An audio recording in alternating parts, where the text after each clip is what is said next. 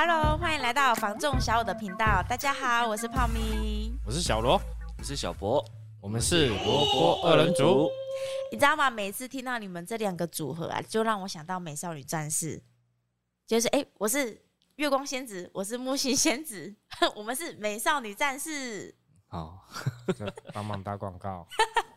没有，我是觉得你们每次这个组合应该要来点手势啊，或是说标一些标准的你们团体的一个标志这样子。今天呢，想要跟大家一起来分享讨论呢。上一集我们聊到呢，北部的一则新闻，嗯，嘿，因为呢买卖的过程出现了一件事，就是说，哎，他是屋主，他想改价钱，但是中介说不行。但是呢，如果说有另外一个情况啊，今天呢买方出现了呢，我还能改价钱吗？嘿呀、啊，小罗，针对这样子的议题啊，你有什么想法可以跟我们大家分享的？如果说买方出现的，然后你像我们的话，中介方会第一时间先回报给屋主知道。那现在人家买方用多少价钱，别来被列出，嘿，别来特论，嘿，会下一个斡旋嘛？那当然，屋主这个部分如果斡旋书上面有签名的话，那基本上是有达成一个共识。那当然，这个时候不能再随意想要调价钱。另外，我补充一下，像刚刚那个小罗啊有说的斡旋这个东西，斡旋就是说呢，今天买方你看到一个想要买的。物件，然后呢，你有一个理想价格，想要跟屋主这边来做讨论，你会委托中介方呢来帮你洽谈这个价格，我们就会去收一个叫斡旋的合约书，上面会记载着说呢，哪一间房子我们想要的承购总价呢是多少，会把你想要的理想价格呢记载在上面嘛，所以斡旋它这个东西就是呢代表着说呢，今天我们想要谈价的理想价格委托给中介方来去做讨论，然后呢，中介方他。收到这个指令之后，就会去想要帮你达成这个任务。嗯，斡旋书呢就会送到屋主那一边。价格上如果有合意的话呢，屋主就会在上面呢签名筛印。嗯，这个时候屋主他就不能再更改他的价钱了。嗯，因为呢，斡旋书它有另外一个含义，就是说呢，今天我们还没有签立正式的买卖合约，可是呢，斡旋你只要签上名字之后，其实合约精神就已经是产生的了。对，如果屋主啊隔了一夜想一想，哎、欸，我好像啊卖的太便宜了，那我这时候想改价钱可以吗？哦，这个时候就不行啊。如果硬要改的话，当然会有违约责任的一个问题出现了。哦，但是呢，如果今天在房子还没整个销售出去之前，甚至于还没收到有中介方送来的斡旋书，也没有买方出现的话，这个时候屋主的权益呢，他可以随意的去做这个价钱的调整。嗯哦，还没有客户产生的时候，我都还能去更改我想要的价格。对对对，没有硬性规定说我跟你签好之后我就不能去做更改了。哎、没错，你像我上上个礼拜，嗯，然后有其中有一组客户呢，他们也是突然打个电话给我说，哎，这边的话目前的售价是多少？我们这边可不可以做更改？当然可以。那当初委托的时候，会授权给中介方一个要卖的价位，就是大家有讨论好的嘛。嗯。哦，那因为第一还没有出现买的人，嗯。第二也我也没有送斡旋书过去给他们做这个讨论，嗯。哎，是绝对也当该给小的。哦。哎，因为其实啊，我在带客人的时候，当然我接洽的都是买方啦。嗯。可是呢，我的买方同时也有可能是屋主。两者身份，其实我那时候就是听到说，哎、欸，他们在别的地区房屋卖掉了嘛。嗯、可是我们有去谈到说呢，哎，有有些中介呢，他是可能跟他委托好之后呢，欸、要去再更改这个价钱啊。有的中介啊，他都是很反弹这件事情的，都会拿合约书去跟我的客人讲说，哎、嗯欸，不行啊，我们当时候呢就是签多少，就是有一点我觉得半强迫性的去做施压的动作。可是呢，像他这样子的。议题呀、啊，小博，你有没有什么故事是可以来跟我们做分享的呢？前一阵子刚好我有一个客户啊，嗯，他就是遇到没有办法改价格的这件事情，嗯，包含说屋主他后来房子不卖了，哎，但是也没有办法，对方的中介就跟他说，我们合约白纸黑字写的清清楚楚，你要卖的价格多少，哎，那我们的合约时间到什么时候，嗯，哎，你已经签名了，不能去做更改跟反悔的动作。啊，这么硬性的规定哦。对，然后我就想说，以我们公司这样子在经营啊，嗯、怎么可能会有这种事情发生？没错，所以我就到客户家里去帮他看了一下他的合约。嗯，哇，不看不知道，一看吓一跳。嗯、真的假的？哎，你这句话好老舍啊！最近都有在看一些 抖音哦之类的。因为其实现在的所有合约，都是由政府机关它的定型化契约。嗯，那依照每一间公司。内容大同小异，嗯，但是主要的主旨是不会变的，嘿，嘿，但是他这间公司他的合约是从自己的电脑打字之后印出来的，哦，就是呢，他所有的条例啊，都是这个老板呢自己想一想，对自己有利的呢，全部都打上去这样子，部分是，嗯，由业务自己去拟定的合约了哈，感觉上是啊，因为他的里一些里面的一些条款啊，嗯，是我。从踏入这个行业到现在，完全没看过的。哇，啊、这么新奇！天哪！正式的合约大家也都知道嘛，它是一式两份的。对对，哎，复写的。对，嗯，正本就是可能业务带走，嗯，但是副本一定是留在客户那边。嗯，哎呀，但是他这个 A4 他也没有得复写。后续在跟屋主讨论过程中啊，客户才发现，哎，不对啊，他拿走的那份合约跟留给我的合约可能不太一样。嗯，因为。被拿走的那一份，对方业务有要求她代签她老公的名字，代签她老公的名字。嗯，所以呀、啊，你是说这间房子啊，不是大姐本人的？对，这个大姐她就是去看地，她想要去打造自己理想的房子。嗯，哎，看地的过程中，当然就是会跟业务聊天嘛，然后就聊着聊着，刚好提到说，哎、欸，房子想要卖。嗯，业务一听到之后，马上杀到家里去，不管三七二十一，反正就是想办法要签约，嗯，签这个委托的合约。嗯，哎、欸，那因为这间房子它不是这位大姐的，嗯，哎、欸，所有权人是老公。但是老公，因为他目前人不在高雄，嘿，其实正常的情形下，我们是业务，他是要等到所有权人回来，跟所有权人当面讨论嘛，嗯，那如果真的非不得已的情形之下，才用其他的方式跟所有权人做确认，对。但是不管哪一种业务，他的职责就就是要跟所有权人本人确认过，嗯，才可以进行销售。另外这一份合约才算有效合约。那这个业务他的做法是，他跟这位大姐谈了之后，怎么谈我不晓得，但是他就是让这位客户签了这份合约，嗯，然后顺带帮她老公签名这样子。嗯，但是其实这样是不合理的。如果说合约不是所有权人本人亲签的话，代理人他只能签上自己的名字，他不能去帮所有权人签他的名字的哦。嗯，哎呀，因为其实。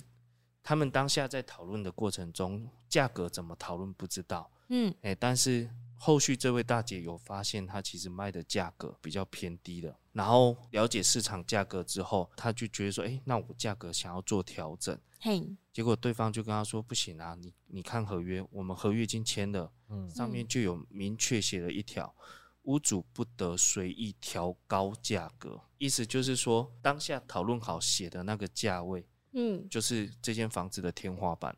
那他这个条款呐、啊，有点就像是人家说的霸王条款呢。对，嘿呀、啊，这个房我觉得这样很奇怪。其实，在我们上一集就有聊到了嘛，为什么不能随意更改价钱？好，我们撇开刚刚小罗有说的呢，在客户未出现、未出价之前哦，嗯，这个房屋呢，所有权人是谁？是大姐他们的嘛？对不对？是先生的嘛？可是呢，为什么他们不能随意更改他们自己的产品的？价格呢？嗯，哎呀，而且呢，还要经过那个中介方的同意，那也很奇怪啊！天哪，感觉你那一位客户啊，只是为了委托销售的那个合约书，好像变得是卖身契一样，哎，嗯，哎呀，好像呢自己是丫鬟，然后卖给了对方了，然后你的你的所有一切都要经过对方的同意才才准。那有点本末倒置了吧？这个房屋的所有权人是谁啊？我当下听到感觉，我也是觉得这样子，好像你这间房子签了这个委托之后，是先卖给这个中介，然后他可以决定你房子的任何细节，嗯，然后经过他同意，你才能去做变更。其实当下我在看到这份合约，包含说在跟这位大姐讨论的过程中，听到她经历的一切，包含后续跟对方。在讨论的整个过程啊，嗯，其实我也是很气愤呢。天哪，真的是要生气的啊！如果我今天是屋主啊，我明明是最有权益的人的，结果后来变成是什么都是中介说的算。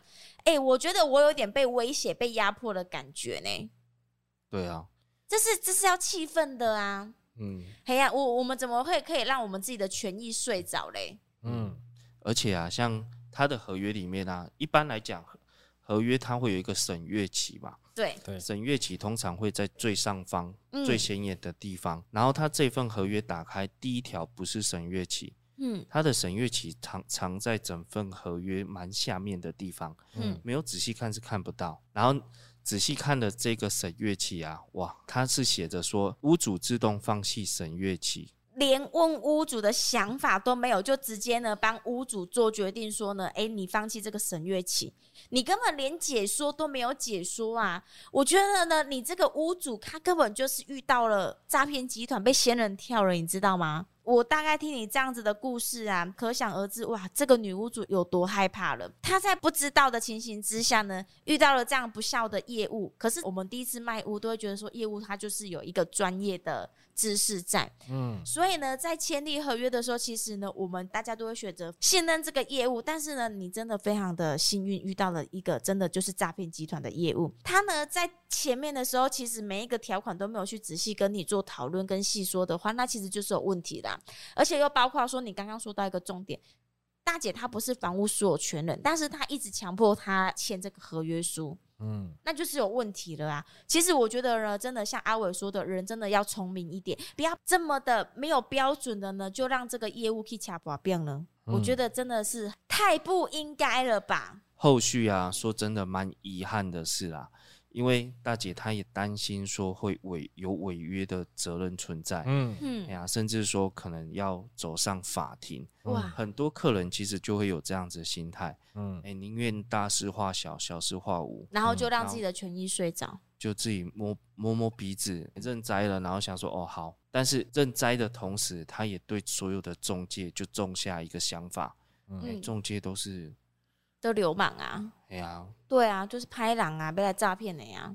如果说呢，您有遇到呢买卖啊，你觉得是有疑虑、有疑惑的呢？说真的，就像因为我们的频道呢，不单纯只有在高雄的，可能外县市的朋友都有在收听到，可以呢拨打零七三七三五五询问我们小五团队。嘿呀，我们可以呢给你一些建议，因为我们呢，我们发生过身边有很多实物的经验，可以一起跟您做分享哦。对。其实说真的呢，他是站得住脚的。为什么呢？因为呢，他身为消费者，对方呢，中介人士他是专业的，嗯，但是呢，他没有引导你做一个正确的选择以及所有的步骤，他一直诱导你、欺骗你、蒙骗你，所有的不平等的霸王条例，这样子的行为已经够属于诈骗的行为了。然后事后呢，又对你。造成精神上的施压，我觉得真的非常的可惜，是你没有为你的权益而站出来。你应该呢去捍卫你自己的权益啊！你的心血，你一生打拼下来的房子，你想要准备退休用的积蓄呢，就这样子让对方那个不孝的业务呢，安利卡博变起啊。嗯。但是呢，我觉得非常可惜的是说，哎，小博提供了这么多的建议呀、啊，可是呢，他还是让自己的权益睡着了。因为其实啊，不要说这组客人啊，每一个客人他们第一个想法讲。阿姨刚才搞我哥，哎呀，阿姨那搞我哥，不要那么办。Hello，Hello，拜托你才要告他吧？他从一开始就想要诈骗你了啊！嗯、你根本就是跳进去那个仙人仙人掌里面的仙人掌，哎，这他被仙人跳了啦。当下呢，其实可以先直接报案啦，哎，也可以去警察局那边做一个备案，因为这个确实已经构成诈骗了啦。啊，那因为第一，所有权人不是他本人；第二，那如果像他这样子说的话，代理人可以签的话，那安尼弯弯弯刀虎跟邻邻居的厝，我拢会当卖呢。对啊，都可以代表所有的整排的邻居都代表签字啦。哎，对。哦，那当然，第三这个部分也可以直接像我们上一集有有有说到的，可以直接打去消机会哦，嗯、做这个咨询。没错，把你的情况说给对方听呢，诶，因为呢，消机会这种东西就是保护消费者嘛，不能让这个事情给引起了，你知道吗？或者呢，也可以直接打去他们总公司呢投诉，嗯、哦，再来呢，要更严重一点的话，当然也是可以找我们现在的那个记者，现在也都很哦，对啊，比如说水果记者啊，哦、或者是爆料公社啊，嗯、然后去说。登上台面，因为什么呢？你觉得不合理的事情，说真的，那就是不合理了。嗯，你应该呢要把它呢敞开出来。坦白说，真的，如果我今天遇到不认识的业务，当然我们会先观察嘛。但是在谈论的过程之中，你都觉得这个人怪怪的，拜托不要又让这个情节往下走了。您当时候就必须要喊卡了。然后呢，你呢可以请这一个业务先回家。或者是说，你可以去请求一些比较更专业的人呢，去了解一下细项内容。你冷静哦，对，对不起，对不起，抱歉，因为我就是我把我把我自己幻想成我是屋主，我遇到这个事情，嗯、拜托我跟你说，我就是绝对是先三天三夜睡不着，饭吃不下饭，然后瘦个十公斤的。啊，嗯，瘦十公斤可能不太可能啊，你不要入戏了。嘿呀、啊，所以真的像阿伟说的呢，大家真的要放聪明一点，不要让自己的标准降得那么低。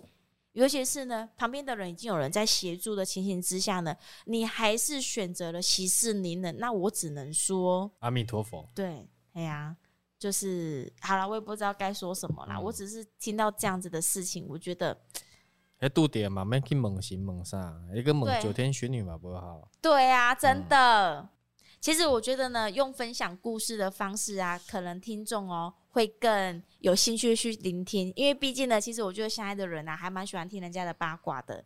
嘿呀、一听到人家的八卦呢，其实都竖起耳朵去看看说发生了什么事情。但是呢，说呢，我们能够拿出来说的呢，一定就是呢，有一些突发状况。真实案例，真实案例呢，去跟大家做分享。就像我刚刚说的，没有每一个案件的成交啊，所有的流程都是照固定的 SOP 下去走的，一定有不同的内容、不同的故事的产生。嗯，哎呀，我们把我们所经历过，然后呢，发生过的事情呢，跟大家去做分享，包含大家可能会遇到的事情。没错，甚至呢，我相信我们今天讲的内容啊，有很多人可能已经有。曾经发生过的了，非常的气愤，没关系，回头咬他，不是不是咬我们哦，不是咬小博，虽然他肉很多，我是说回去咬那个中介，千万呢不要让自己的权益给睡着了。很谢谢呢小博跟小罗今天分享的故事，今天的分享呢仅代表我们小五团队的想法以及观点，以及我们所有经历过的呢实物经验。希望对大家呢有所帮助，更希望能让大家有不同的思考方向。真的不要让自己的权益给睡着了。如果呢有想了解的题目呢，也欢迎在底下留言，我们一起来探讨。喜欢影音版的朋友，也欢迎到 YouTube 搜寻小五线上赏屋，请记得帮我们按赞、分享、加订阅，并开启小铃铛。叮叮叮，给我们一些支持与鼓励哦！我是小武团队的泡咪，我是小罗，我是小博，我们下回见，拜拜，拜拜。